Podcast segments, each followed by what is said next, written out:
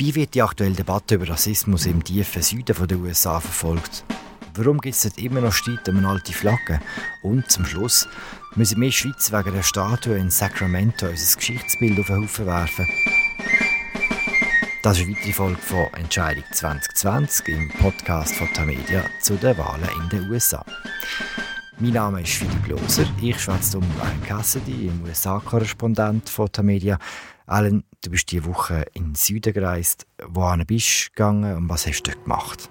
Ich bin in Philadelphia. Das ist ein Städtchen, das zwar gleich heisst wie die berühmte Stadt an der Ostküste, aber was sonst nicht viel äh, ähnlich hat mit der. Philadelphia ist in der Mitte von Mississippi, mit drin. Das ist ein kleines Städtchen, wo in Amerika bekannt worden ist, ein Synonym worden ist für einen Mord, der sich da 1964 ereignet hat an drei jungen Bürgerrechtsaktivisten. Du hast einen Mann namens Leroy Clemens getroffen. Warum ihn? Wer ist das? Erzähl ein von ihm. Leroy Clemens ist in Philadelphia aufgewachsen. Er ist ein Schwarzer. Er war zwei Jahre alt, als sich der Mord zugetragen hat.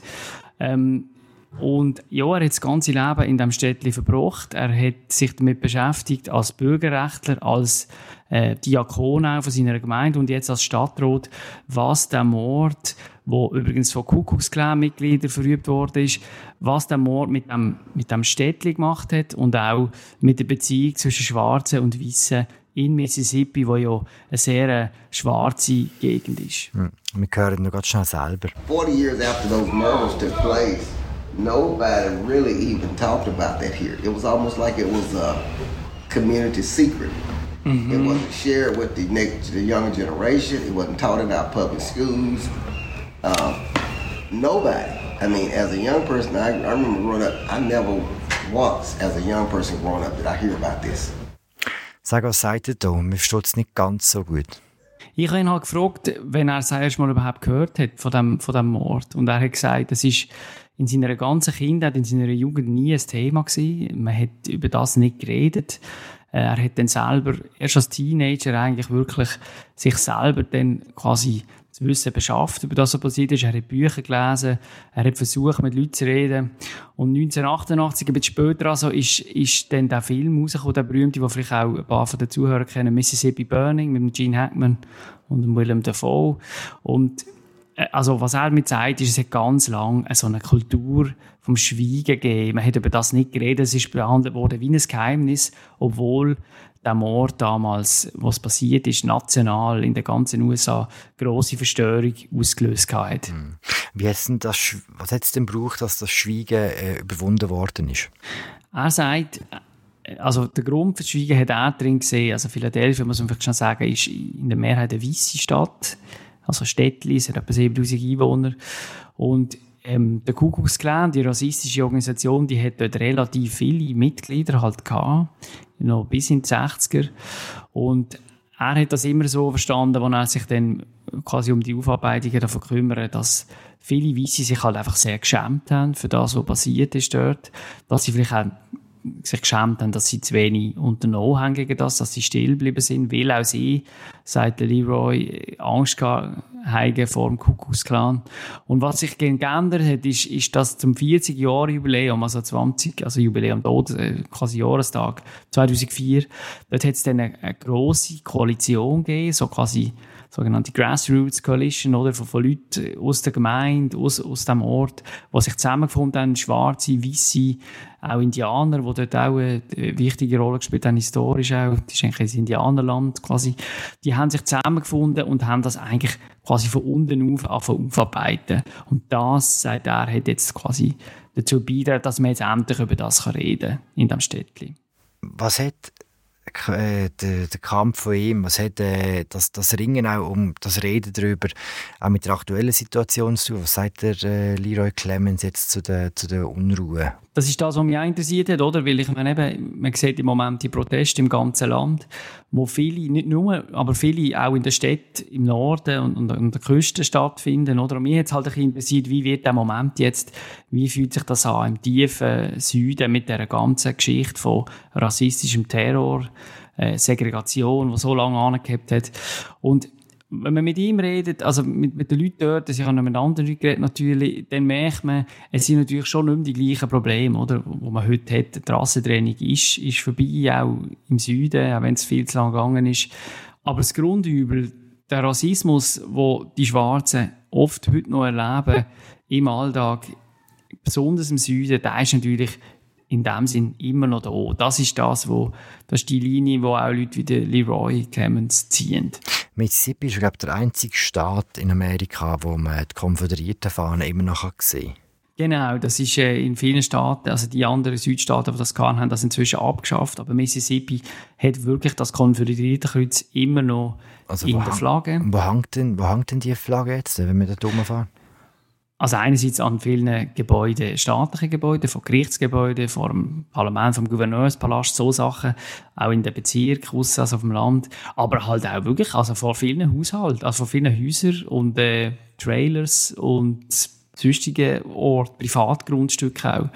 Und ähm, jetzt hat eben eine ziemlich grosse, also eine recht rasante Bewegung eingesetzt, die fordert, dass man die Flagge abschafft, ersetzt durch eine andere, die nicht mehr das konföderierte Kreuz drin hat. Mhm. Ähm, es ist im im, im Parlament quasi von Mississippi ist jetzt etwas hängig zu dem und einzelne Orte, also die zwei grössten Städte, zum Beispiel Gulfport, haben auch schon damit angefangen, einfach selber die Flagge einzuziehen. Mhm. Und das führt jetzt halt aber zu einem, ja, Wiederaufflammen von einem alten Konflikt um das Erbe. Du hast mit einer Rapperin über das geredet, die heißt Genesis B, sehr cooler Name. Das sagt sie zur Flagge. The Mississippi State Flag represents arrogance. It represents brutality, brutality with arrogance coupled. um, it lets me know that Mississippi is Confederate first and everybody else last. Was ist hier das Problem genau mit der Fahne? Sie spricht halt aus, was, was viel, schon viele Schwarze denken in Mississippi, wo ich geredet habe, dass, dass ähm, das Symbol von der Konföderation das ist ein Symbol von Arroganz und Brutalität, halt ein Symbol für den Rassismus, was sich auch wirklich in der Staatsgewalt quasi gezeigt hat in Mississippi so lange, oder? Indem man einen Staat hat, wo eine Rassentraining durchgesetzt hat und so. Und, äh, die äh, Genesis, die, die Rapperin, ist jetzt eine von, von sehr vielen Aktivistinnen, die sich jetzt dafür einsetzt, dass, dass eben die Flagge geändert wird. Aber es ist natürlich so, dass der Widerstand gross ist. Man hat vor 20 Jahren ein Referendum gehabt, schon mal über die Frage, 2001. Und damals ist mit 65 Prozent äh, abgelehnt worden, die Flagge zu ändern. Weil es eben viele Leute gibt, die in dem nicht ein rassistisches Symbol sind, sagen sie, sondern quasi ein Symbol von ihrem kulturellen Erbe, wo die Konföderation ein wichtiger, also die alte Südstaaten, die Konföderation ein wichtiger Teil davon sind. Hm so einen Abstimmungskampf stellt man jetzt nicht unbedingt sehr äh, harmonisch vor, wenn es um so ein Symbol geht. Nein, das war auch recht hässlich. Also der vor 20 Jahren, da, sind, da hat's auch, ist am Rand zu ja, Leute sind beschimpft worden, einschüchtert worden. Das ist nicht ein schöner Abstimmungskampf. Und viele Leute hier haben auch keine Lust, eigentlich das nochmal zu erleben. Aber ähm, die Ereignisse, die nach dem George Floyd im Tod jetzt hier überall ausgelöst wurden, die haben auch Mississippi erreicht. Und es ist jetzt ziemlich schnell jetzt gegangen, bis das jetzt wieder aufs Tapet gekommen ist. Und ich denke, äh, es ist nicht sicher, oder, wie es jetzt genau weitergeht, ob es eine Abstimmung wird geben oder ob vielleicht sogar das Parlament, wo die Republikaner übrigens eine klare Mehrheit haben, ob die vielleicht selber sogar sagen, doch, wir wollen jetzt das ändern. Der Gouverneur hat bis, dann, bis jetzt nicht viel gesagt zu dem. Und ja, das wird sich zeigen, aber es wird sicher äh, wird's recht emotional werden mhm. wieder. Kann man ein bisschen pauschal sagen, wenn sogar in Mississippi so Sachen diskutiert werden, dass, dass die Unruhe und die Aufstände und die Demonstrationen tatsächlich etwas bewirken? Ich glaube schon, ja. Ich glaube, das ist wirklich eine Erkenntnis aus dem. Es ist überhaupt nicht so, dass die Proteste einfach beschränkt sind auf, auf äh, liberale, demokratisch regierte Städte oder irgendwie sowas. Das hat inzwischen, inzwischen wirklich das ganze Land erfasst. Und man sieht ja auch schon, dass an verschiedenen Orten lokal schon gehandelt wird oder Polizeien, wo also Städte, wo ihre Polizei neue Gesetze geben, Einschränkungen machen, ähm, wo so viel Unternehmen, was in ihrer quasi eigenen Macht ist und, und, dann halt auch wirklich die politischen Bestrebungen, die laufen, bis in den Kongress, wo Reformen jetzt quasi es Gesetze gibt, wo Reformen ver verlangen, oder, wo jetzt dann mal zur Abstimmung kommen. Es, hat, es ist wirklich unglaublich viel passiert. Und ich glaube, was aber am meisten passiert ist, ist, und das sehen wir in allen Umfragen, ist ein Meinungsumschwung. Man sieht jetzt, dass für die Black Lives Matter Bewegung die Unterstützung so groß ist wie noch nie, oder? Obwohl das nicht etwas Neues ist. Das gibt es ja schon seit fünf, sechs Jahren, nach den ersten äh, Opfern von Polizeigewalt. Ab damals ist das ein, etwas, das nie wirklich eine Mehrheit gehabt in, in der breiteren Bevölkerung mit Umfragen angeschaut hat. Jetzt eben schon. Hm. Die ganze Umwälzung findet ja äh, vor dem Hintergrund statt, dass die Corona-Krise in Amerika immer noch nicht überwunden ist.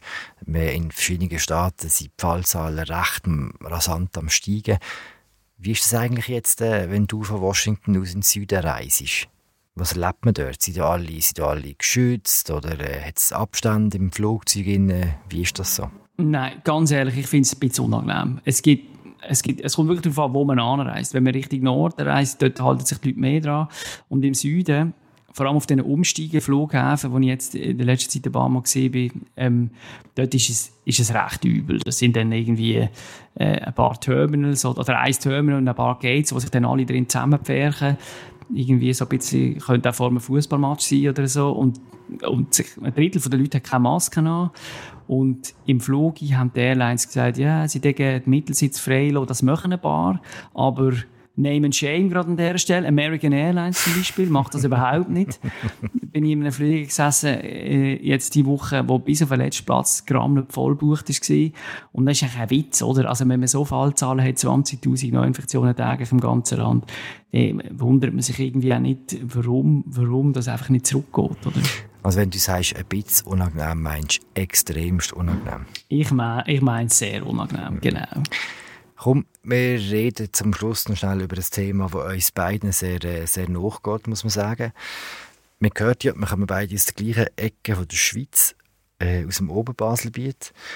Und da gibt es in Rüneberg äh, eine Statue, also eine Pla äh, Plakette eigentlich vom General Sutter. Und man muss wissen, General Sutterkirch, das ist quasi die Muttermilch vom, vom Oberbaselbiet. Da werden wir drin badet und der Nuki wird äh, drin, drin dünkelt.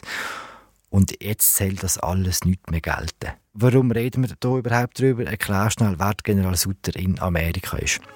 Also ganz kurz, General Sutter, äh, wo du jetzt schön charakterisiert hast. Ich würde sagen, ein Basel bei der Nationalheld quasi. Nein, der ist ja, das war ja ein Emigrant der wo, ausgewandert ist im frühen 19. Jahrhundert auf Kalifornien, was damals unbesiedeltes, sogenannt unbesiedeltes Gebiet war. Die mhm. Indianer haben sie jetzt nicht mitzählt. genau. Und er hat eigentlich, er ist zeitweise einer der grössten, wenn nicht so der grösste private Grundeigentümer in ganz Nordamerika gesehen, weil er hat einfach äh, Kalifornien eigentlich in eigener äh, quasi kolonialisiert als Einmann-Unternehmen und hat dabei aber auch wirklich äh, Sklaven gemacht. Also er hat Indianerstämme, die dort gesehen sind, hat er zum Teil, äh, glaube ich, äh, so haben wir es gelernt, äh, hat er äh, quasi ähm, Geld dafür gegeben, dass sie für ihn äh, quasi sein Land bewachen, aber man weiß inzwischen auch durch neuere, äh, vielleicht substanziellere, deutlich substanziellere Forschung, was er auch mit Sklaven, mit, mit Kindern kann, jo, mit Kindersklaven kann. Der hat, glaube recht wüstes Zeug gemacht, man muss glaube schon jetzt ehrlich sein, oder? Ich glaube schon, aus heutigen Maßstab auf jeden Fall. Er hat dann Sacramento gegründet, die heutige Hauptstadt von Kalifornien. Und ist in Amerika eigentlich recht in Vergessenheit geraten, muss man sagen. Leider, zu Unrecht, als Basenbieter. Aber nein, jetzt kommt das Ganze wieder ein bisschen auf, weil in Sacramento haben Demonstranten auch eine Statue entfernt, wo der General Nein, nein, du musst schon, musst schon korrekt bleiben. Es waren nicht Demonstranten, die die entfernt haben, das war die Verwaltung. Verwaltung ja, aufgrund von, Spital. Ja, aber aufgrund von Druck von äh, Demonstranten. Kurz gefragt, jetzt auch aus, unserer eigenen Befangenheit heraus, ist das richtig, wenn man eine Statue von dem General Sutter in Sacramento äh, fällen? So ein bisschen wie das Saddam Hussein in, in, in Irak. So jetzt wird es aussehen auf den Bildern. Ja, ich finde, es ist ein bisschen schwierig, oder? Ich, ich sehe der Punkt hier mit diesen konföderierten Statuen, mit diesen Helden von der Konföderation, die hier in den Südstaaten überall auf irgendwelchen Sockeln stehen, wo Strassen benannt sind, Militärbasen, Schulen, alles Mögliche, Jefferson Davis, Robert Lee, all die Typen, die ich finde, sind ja wirklich unbestritten. Das sind Helden quasi von einer, von einer verräterische, sezessionistische Gebilde, das sich da vor dem Bürgerkrieg abgelöst hat, um an der Sklaverei festzuhalten. Dass man diese Statue entfernt, wenn sie gerade an so prominenten Stellen sind, das finde ich richtig und nachvollziehbar. Jetzt ehrlich gesagt, ich finde aber, man muss auch, dann irgendwann kommt man schon, schon einen Punkt, wo man sagt, was reißt man denn noch alles ab? Im Fall vom Sutter sage ich jetzt vielleicht das ein bisschen Befangenheit. Nein, ernsthaft, ich finde jetzt dort, würde man vielleicht zur Aufklärung über so eine Person wo die meisten Leute einfach nichts darüber wissen. Punkt. Mm. Würde man wahrscheinlich mehr beitragen, wenn man eine Statue würde stehen lassen und dafür in Kontext setzen. Oder mit einer Gedenktafel, wo das erklärt ist, mit vielleicht einer Gegenstatue, die neben dran steht. Irgendwie so. Aber ich finde, es ist ein bisschen, vieles von dem, oder einiges von dem, was jetzt passiert ist, auch nicht mehr sehr reflektiert. Ja, aber das muss dann einfach auch passieren, oder? Aber wenn, wenn man sieht, wie jetzt auch die Behörden im Aber das, das könnte ja passieren. Ja, also, also ich bin nicht sicher. Also wenn man jetzt hört, wie der Gemeindepräsi von Rüneberg äh, über das nachdenkt, dann habe ich nicht das Gefühl, dass dort auf dem Rüneberg je irgendwie eine historische Kontextualisierung stattfinden wird vom General Sutter. Das kann ich jetzt, weil ich leider schon viel zu wenig lang nicht mehr in Rüneberg war, nicht, nicht beurteilen. Aber ich glaube, hier in den USA, in Sacramento, in Städten, demokratisch regierten Städten, da wäre das problemlos möglich, mhm. ähm, so etwas zu machen. Und darum finde ich, gäbe es wahrscheinlich bessere Varianten. Wir werden sehen, wie sich entwickelt. Alan, haben wir über alles geschwätzt? Sicher nicht. Darum bald mehr an dieser Stelle. Nächste Woche sind wieder unsere Kollegen dran, der Martin Kilian und der Christoph Münger. Wir hören uns bald wieder. Abonniert uns, schreibt uns. Äh, ja, das war es. Eine weitere Folge von Entscheidung 2020 im Podcast von Tamedia zu den Wahlen in den USA. Mein Name ist Philipp Loser. Ich habe geschwätzt mit dem Alan Cassidy, dem Amerika-Korrespondent von Tamedia. Bis bald. Ja, liebe Hörerinnen und Hörer von der Entscheidung 2020. Mein Name ist Raffaella Bierer. Ich mache mit anderen Mitgliedern von der Tamedia Inlandredaktion den Polit-Podcast Politbüro. Wenn ihr euch also nicht nur für die amerikanische, sondern auch für die Schweizer Politik interessiert, dann lasst doch einmal rein.